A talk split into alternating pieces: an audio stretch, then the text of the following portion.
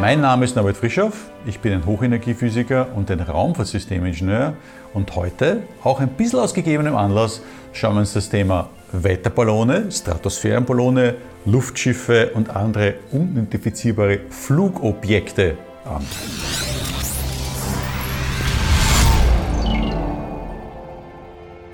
Wozu brauchen wir heutzutage noch Wetterballone? Naja, wir starten in bestimmten ausgewählten Positionen, meistens bei den meteorologischen Anstalten oder auch bei Flughäfen, alle sechs Stunden Wetterballone. Ein Wetterballon ist meistens ein Ballon mit ungefähr einem Meter Durchmesser am Boden, meistens mit Wasserstoff gefüllt, kann auch mit Helium gefüllt sein. Unten hängt dann an einer Schnur ein Radarreflektor, ein Fallschirm und eine Nutzlastkapsel. In dieser Nutzlastkapsel befinden sich Sensoren, die zum Beispiel den Luftdruck messen, die Temperatur messen, die Luftfeuchtigkeit messen. Es ist auch ein GPS-Sensor oder ein GNSS-Sensor an Bord, der die Position bestimmt und natürlich ein Transmitter ist auch drauf, der halt auch die Position letzten Endes dann überträgt. Wie gesagt, alle sechs Stunden werden diese Ballone gestartet, steigen dann relativ schnell mit fünf Metern pro Sekunde nach oben fliegen dann meistens auf eine Höhe von ungefähr so 25 bis 35, maximal 45 Kilometer. Zu dem Zeitpunkt hat sich aufgrund des niedrigen Luftdrucks der Ballon oben schon so weit ausgedehnt, dass er einen Durchmesser von 10 Metern hat. Und dann macht es Pop, der Ballon platzt. Ab dem Zeitpunkt fällt natürlich die Gondel, die Nutzlastgondel, die ganz, ganz klein ist, die ist nur so groß, so ein eine 10 x 10 cm Schachtel, hinunter, der Fallschirm entfaltet sich und dann schwebt sie runter zu Boden. Oftmals werden diese Gondeln auch wieder retourniert, weil die haben einen Sticker oben, da steht bitte, wenn Sie sie finden, dann schicken Sie sie zurück an diese diese Position. Und das passiert auch sehr, sehr oft. Die bekommen, bekommt, bekommt also zum Beispiel die Zentralanstalt für Meteorologie und Geodynamik in Wien oder halt alle anderen ähnlichen Stationen dann auch wieder zurück. Und warum brauchen wir das? Weil wir einfach ein Höhenprofil der Atmosphäre aufnehmen wollen. Also sie wollen wissen, wie nimmt die Temperatur mit steigender Höhe ab, wie verändert sich die Luftfeuchtigkeit, wie schaut das Windprofil aus. Das kann man vom Boden einfach nicht messen. Man macht das einfach dann mit dem Ballon. Wenn der Ballon aufsteigt, misst er natürlich alle paar Zentimeter oder Meter, die aufsteigt, diese Parameter. Und natürlich je nachdem, wie es ihn verträgt durch den Wind, wissen wir auch die Windgeschwindigkeit und auch die Windrichtung. Und das ist ganz, ganz wichtig. Das braucht die Luftfahrt natürlich, weil einerseits will man ja wissen, wenn ich in zwei Kilometern Höhe von zum Beispiel Wiener Salzburg fliege, möchte ich wissen, habe ich einen Nordwind oder einen Südwind, der mich verblasen würde. Und natürlich die Heißluftballonfahrer brauchen das wie ein Stückchen Brot, weil die können ja nicht steuern. Die wollen ja zum Beispiel ganz, ganz gerne irgendwie jetzt eine Alpenüberquerung machen. Die starten zum Beispiel in München und wollen runter nach Bozen fliegen oder fahren. Die fahren ja eigentlich. Ne? Und dann müssen sie halt schauen, wie der Wind weht. Und die können ja nur dadurch ihre Richtung bestimmen, indem sie sagen, ich fahre jetzt zum Beispiel auf 1000 Meter Höhe weil da kommt der Wind zum Beispiel aus Nordwest. Aber wenn ich jetzt zum Beispiel in die andere Richtung will, dann steige ich zum Beispiel nochmal 500 Meter weiter rauf, weil dann weiß ich, dass der Wind dann mit, der, mit steigender Höhe dreht und der bläst mich dann in eine andere Richtung. Deswegen braucht man diese Ballone, also für die zivile Luftfahrtbehörde, zivile Luftfahrt natürlich, aber auch für die ganzen Hobbyisten, die da oben herumfliegen. Und natürlich interessant ist es auch generell zu verstehen, wie der Zustand der Atmosphäre ist. Auch fürs Wettergeschehen ist es wichtig, denn so definiert sich eine Warmfront, eine Kaltfront und alle diese Sachen. Das hängt alles damit zusammen. Also wie gesagt, die steigen alle Sechs Stunden werden eben gestartet. Diese Daten werden dann nachher zusammengefüttert. Da gibt es diese Welt Meteorological Organizations, da werden diese Sachen zusammengefahren. Ähm, die Ballone wie gesagt, sind durch einen Radarreflektor gekennzeichnet, haben aber auch einen Transmitter an Bord. Also es gibt dann typischerweise, wir nennen das NOTAM, Notice to Airman, also da wird dann typischerweise in der Zivilluftfahrt wird dann ein Papier rausgegeben, da steht, hier findet zum Beispiel ein Ballonstart damit, Start statt, damit die Piloten gewarnt sind, dass hier zum Beispiel ein Ballon nach oben rauschen könnte. Ja. Der sendet zwar auch seine Koordinaten weg, das heißt also, man weiß, wo er gerade ist. Er hat aber auch diesen Radarreflektor oben, mit dem man zum Beispiel das Primärradar erkennen kann. Vielleicht noch eine ganz kurze Erklärung, was ist ein Primärradar, was ist ein Sekundärradar, weil es in dieser Diskussion oft vorkommt. Das Primärradar ist das, das Sie alle kennen. Das ist dieses Ding, das er völlig hinrotiert. Und das ist das Ding, das praktisch die Signale aussendet. Und wenn es auf eine metallische Oberfläche trifft oder auf eine eckige Oberfläche, kann auch Plastik zum Teil sein, dann reflektiert das und kommt wieder zurück. Und weil man ja weiß, dass das Radarsignal mit Lichtgeschwindigkeit sich fortbewegt, kann man aus der Laufzeit natürlich die Entfernung bestimmen. Und weil ich weiß, bei welchem Winkel ich es weggeschickt habe, weiß ich auch, in welche Richtung ich es weggeschickt habe. Ne? Ob ich es nach unten, links, rechts geschickt habe und wie lange es gebraucht hat. Und aus dem kriege ich die Entfernung und die Richtung heraus. Das ist das Primärradar. Das Primärradar kann mir nicht unbedingt gut die Höhe bestimmen, weil wenn nicht der Flieger jetzt da steht oder wenn der Flieger dort steht, dann kriege ich diesen und diesen Winkel raus. Das heißt aber, ich weiß nicht unbedingt ganz genau, wo der Flieger in welcher Höhe er sich gerade befindet. Deswegen haben die Flugzeuge heutzutage immer einen Transponder drauf und der funktioniert mit Sekundärradar. Das ist meistens ein ganz ein kleines Radarsystem. Das pinkt das Flugzeug an, das Flugzeug weiß selbst, wie hoch es ist und schickt dann über einen Puls die Daten zurück. Ich bin jetzt dort in dieser Höhe. Und das verwenden dann die Zivilluftfahrtbehörden, um zum Beispiel den Flugverkehr zu koordinieren, damit die Flieger wirklich in ihrer Flugfläche bleiben und nicht irgendwie kollidieren. Ja, das ist das Sekundärradar. Der Radarreflektor, der unten drauf hängt, das ist so, schaut aus wie so eine Raute, so ein Viereck, so ein verschachteltes, ja, mit Aluminiumfolie, ganz, ganz dünn, das ist nur 10 cm groß und ganz leicht. Ja, der reflektiert das Primärradar. Das heißt, man kann also mit dem im Notfall, falls der Transponder ausfallen sollte, noch immer den Ballon orten, was ihm wichtig ist, damit eben keine Kollision mit irgendeinem Luftfahrzeug passieren kann. Das ist der Unterschied zwischen den beiden Radarsystemen. Sind das UFOs? Naja, UFOs. Ein UFO ist ja prinzipiell nichts anderes als ein unidentifizierbares Flugobjekt. Das kann ja alles Mögliche sein. Ne? Also wenn ich den Ballon da oben habe und ich weiß nicht, dass es ein Ballon ist, dann ist er per se mal ein UFO. Ein Raumschiff mit Überlichtantrieb, naja, also ich sage mal ganz trocken, wahrscheinlich eher nicht. Wenn die Kollegen wirklich überlichtschnell fliegen können, das müssen sie ja wohl können, die werden ja nicht aus unserer Nachbarschaft können, kommen. Also dann werden sie Überlicht Antriebe besitzen. Wenn Sie diese Technologie besitzen, dann sage ich mal ganz trocken, dann können Sie sich auch so super tarnen, dass Sie sie nicht entdecken. Und dann werden Sie nicht so blöd sein, dass Sie sie einfach ganz locker mit einem Radar irgendwo finden können. Ne? Ich denke da immer an Star Trek an die erste Direktive. Wenn ich so eine hochentwickelte Kultur bin, dann werde ich den Teufel tun und in Washington oder in Paris oder in London oder in Wien landen und sagen, hurra, da sind wir. Weil das, was dann passiert, ist, dass wir wahrscheinlich die Kultur auf dieser Erde sofort vernichten. Das haben wir erfolgreich exerziert mit den Aborigines, mit den Indianern, mit vielen anderen Kulturen, die nicht so hochentwickelt waren. Ne? Wir Weiße sind dorthin marschiert und haben dann unsere Kultur exportiert und dabei unsere, die andere Kultur eigentlich zerstört. Die gibt es dann nicht mehr. Und wenn die Außerirdischen ethisch hochentwickelt sind, wollen wir es mal hoffen, dass sie sind, dann werden sie nicht aufkreuzen und einfach unsere Kultur zerstören wollen, sondern werden sie eher wahrscheinlich unsere Kultur studieren wollen. Das heißt, sie werden sich also eher tarnen, nicht auftauchen, offiziell halt, und einfach die ganze Zeit beobachten, ein bisschen wie ein Zoo. Jetzt negativ gemeint. Ja? Das heißt also, und wenn sie überlicht schnell fliegen können, dann sage ich mal, dann können sie sich so tarnen, dass wir sie nicht entdecken können. Also nein, es sind also keine außerirdischen UFOs, glaube ich. Es sind, glaube ich, einfach wirklich so Artefakte ähm, aufgrund der Radarsysteme, wie die halt funktionieren.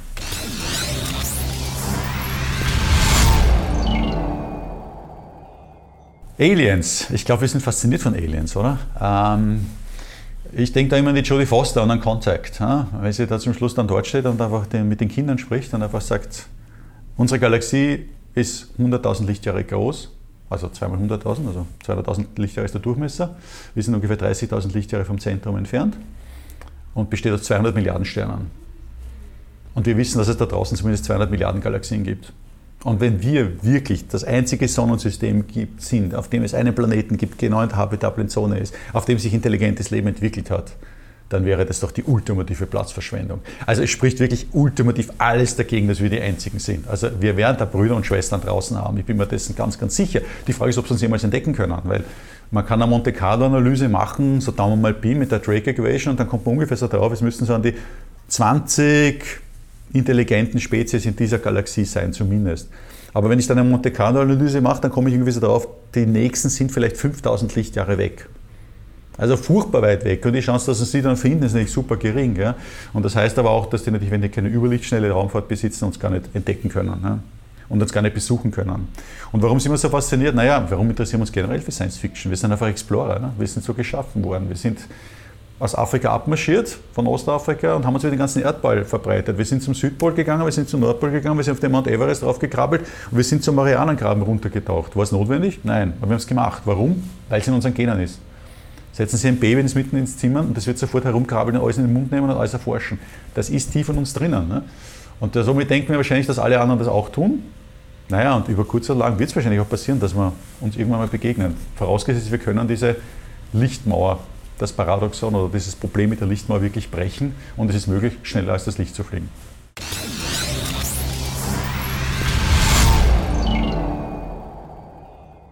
Also ich spekuliere mal schwerstens, dass es Ballone sind, in der einen oder anderen Form. Weil wenn die wirklich so lang da oben sind, und auch über die Nacht oben bleiben, wird es halt extrem schwierig, wenn das Drohnen wären. Ja. Klar kann man Drohnen auch mit genügend großen Rotorblättern auf 10, 20 Kilometer Höhe raufbringen, das würde wahrscheinlich auch funktionieren, sollte auch kein großes Thema sein, wird schon funktionieren. Aber man darf nicht vergessen, irgendwann einmal ist dort Nacht. Ne.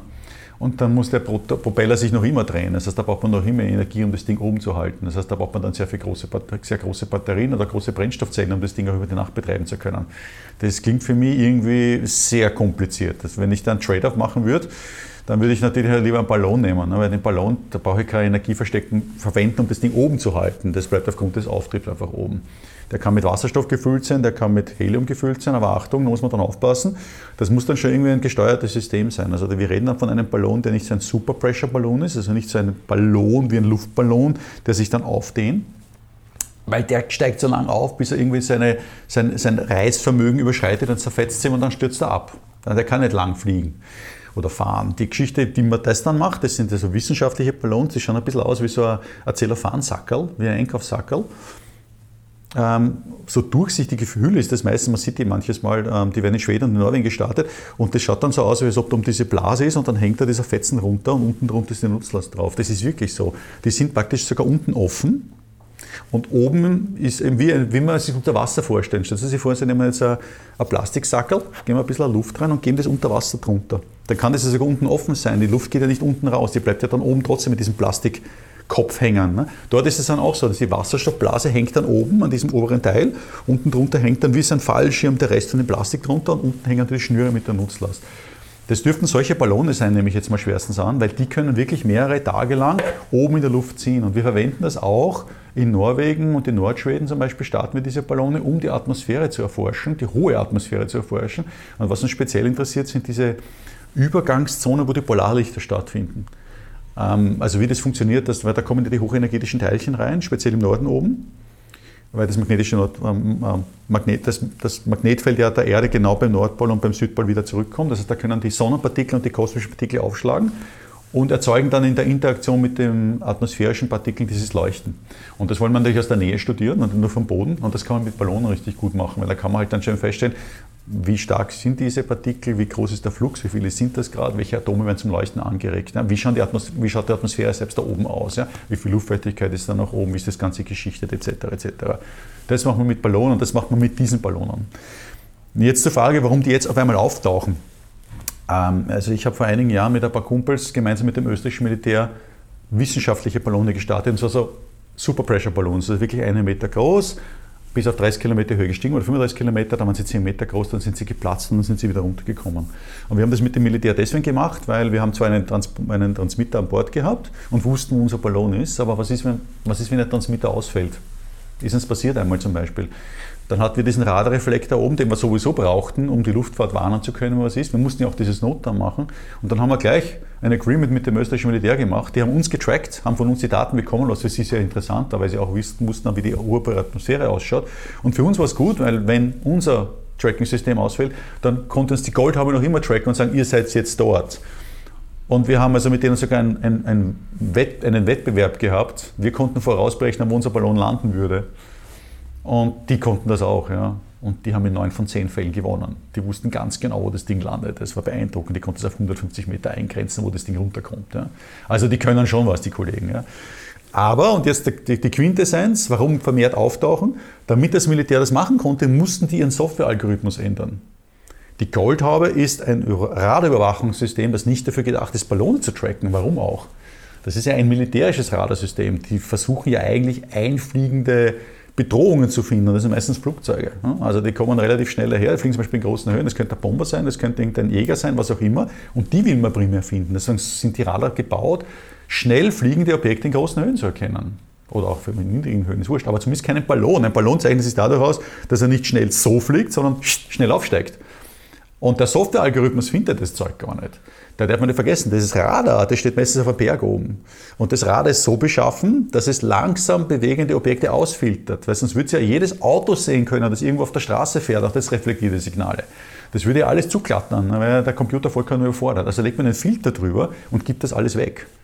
Weil es gibt eben kein Flugzeug, das mit 80 km/h herumfährt, noch dazu und so knapp über dem Boden. Das geht gar nicht, das kann ein Flugzeug nicht. Ne? Aber damit fallen die Ballone auch raus. Man muss halt dann die Software ein bisschen tricksen, damit man den Ballon erkennen kann. Ich würde es mal spätestens spekulieren, weil es mein Armes genau das jetzt passiert ist. Man ist dann drauf gekommen, da ist dieser Ballon, dann hat man die Software ein bisschen umgebaut, damit man diese Sachen besser erkennen kann. Und hoppala, auf einmal sieht man viel mehr von diesen Dingen, die da herumfliegen. Was immer das jetzt dann auch sein mag.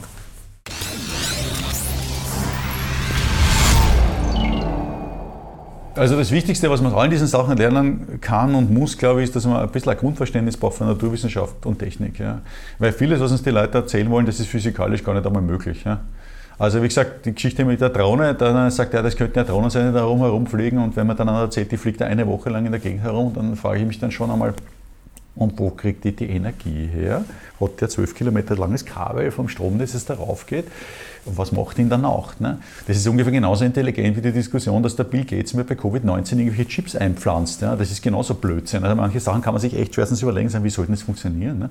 A, wie, wie soll das mit dem Chip funktionieren? B, wie soll der Daten übertragen? C, wo kriegt ihr die Energie her? Schicke ich dann eine 1,5 Volt Batterie mit oder wie macht er das letztendlich? Da sind so Sachen dabei, wenn man ein bisschen naturwissenschaftlich-technisches Vermögen hat, stellt man fest, das kann so gar nicht funktionieren, so hol oder roh. Und sonst muss man sich wirklich immer wie aller Sherlock Holmes fragen, quid bono, wem bringt denn das irgendwie was? Ja? Also immer wenn sowas publiziert wird, stellt man sich immer die Frage, warum macht der das? Ja? Also bei uns ist das relativ simpel, bei, bei Manuel und mir. Ja? Wir machen das deswegen, weil wir wollen, dass sie sich ein bisschen auskennen. Wir sagen nicht, dass es die Wahrheit ist. Wir sagen ihnen, dass das unsere Sicht der Dinge ist. Das muss ja nur die Wahrheit sein. Aber die meisten Sachen, die wir da jetzt propagieren, sind halt Fakten, die man halt checken kann. Ja?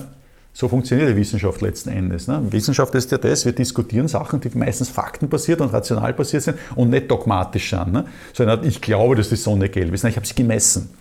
Ich habe auch gemessen, wie schwer dieser Planet ist, bla bla bla. Und über diese Fakten können wir diskutieren. Und deswegen ist es ja kein Problem, da von diesen Fakten abzuweichen. Wenn er sagt, na gut, ich leite diese Fakten eine Hypothese ab und die Hypothese war halt falsch, dann haben wir es halt falsch. Das ist ja nicht, dass ich persönlich jetzt ein Idiot bin.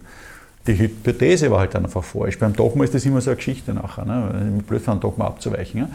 Also immer fragen, cui bono und natürlich ein bisschen naturwissenschaftlich-technisches Denken hinten nachhängen und zu denken, Moment einmal, was hat mir der Physikprofessor gesagt, geht das überhaupt? Funktioniert das so leicht? Haben die so eine coole Science-Fiction-Technologie? Und wenn Sie draufkommen, dass es eine Wahnsinn-Science-Fiction-Technologie benötigte, von Fusionsreaktoren, Antimateriemaschinen, überlichtschnellen Triebwerken, ja, um diese Kleinigkeit zu erzielen, dann vergessen Sie es. Dann ist wahrscheinlich nicht wahr, weil das wird nicht passieren, dass das denn das und das passiert, damit man das machen kann. Ja. Und das ist meistens so der erste Plausibilitätscheck, der eigentlich schon mal ganz gut weiterhilft.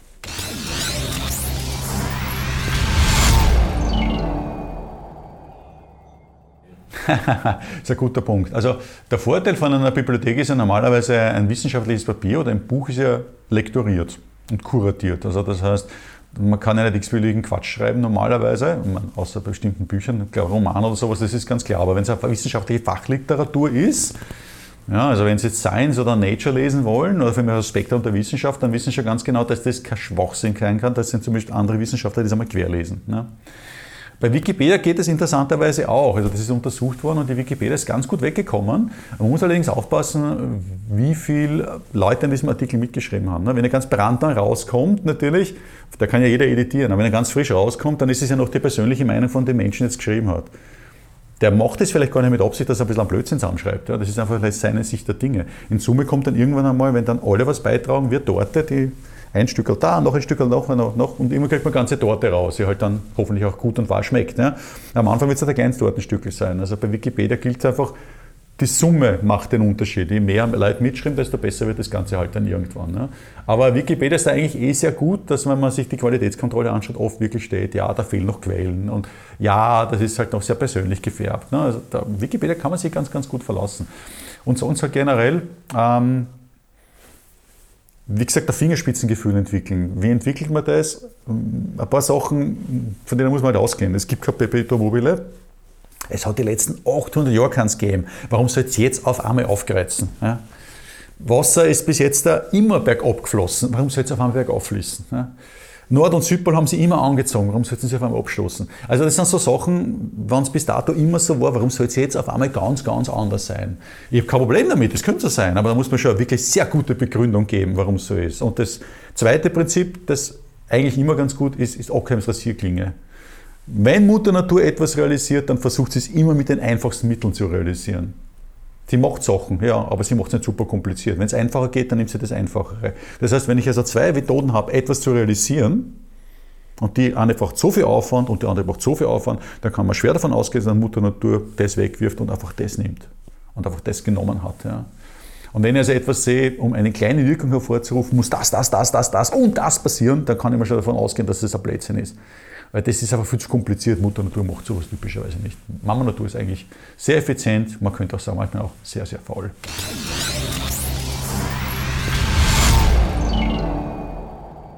Naja, Verschwörungstheorien sind eine ganz gute Geschichte in dem Fall. Also man kann natürlich jetzt sagen, wenn ich also Verschwörungstheorie ist nicht unbedingt viel anders als jetzt Science Fiction im ersten Moment. Weil Science Fiction mache ich auch ein Spielchen Was wäre wenn und baue mit einem Konstrukt herum. Aber Verschwörungs äh, Science Fiction sagt ja nie, dass es die Realität ist. Science Fiction geht zum Beispiel jetzt bei Star Trek davon aus, wir haben einen Warp Drive, es gibt ganz viele Aliens da draußen, die Menschheit ist friedlich geeint und exploriert die ganze Welt. Ja, mein Gott, warum nicht? Könnte ohne weiteres sein. Aber es bleibt trotzdem eine Fiktion. Das heißt ja auch Science Fiction, also nicht Science Fiction. Ne? Eine Verschwörungstheorie ist dann jemand, der dir einfach sagt, okay, das und das und das kommt zusammen und deswegen ist das dann so. Ne? Das Problem ist, dass die meisten Leute dann immer an dem, das ist dann so diskutieren und nicht am Anfang hinterfragen vor diesen lustigen Hypothesen, die ganz am Anfang gespielt haben, da war das, da war das, da war das, da war das. Da haben wir Sachen verknüpft, die gar nicht zusammenhängen, eine Kausalität hergestellt ja, bei bestimmten Sachen und dann wird irgendwas abgeleitet. Prinzipiell ist der Weg ja nicht falsch, das kann man gern machen, aber man muss dann auch gewahr sein, dass man diese Hypothesen ganz am Anfang hinterfragen muss. Ja. Diese berühmten Annahmen, die Assumptions im Englischen alle Modelle beruhen auf Annahmen, auf Axiomen oder einfach nur auf Hypothesen. Ja? Aber man muss auch gewillt sein, über diese Hypothesen zu diskutieren. Und daran erkennen Sie der der Verschwörungstheorie. Weil wenn Sie nämlich einen haben, der das nicht gewillt ist, mit Ihnen darüber das zu diskutieren, dann erhebt er das praktisch zum Dogma. Weil Sie können es nicht diskutieren. Ein Dogma ist ein Lehrsatz, der nicht gedeutelt werden darf. wenn Sie das hören, dann wissen Sie gleich, danke, Kübel, wegwerfen, Schwachfug. Wenn Sie über solche Sachen nicht diskutieren können, Hände weg.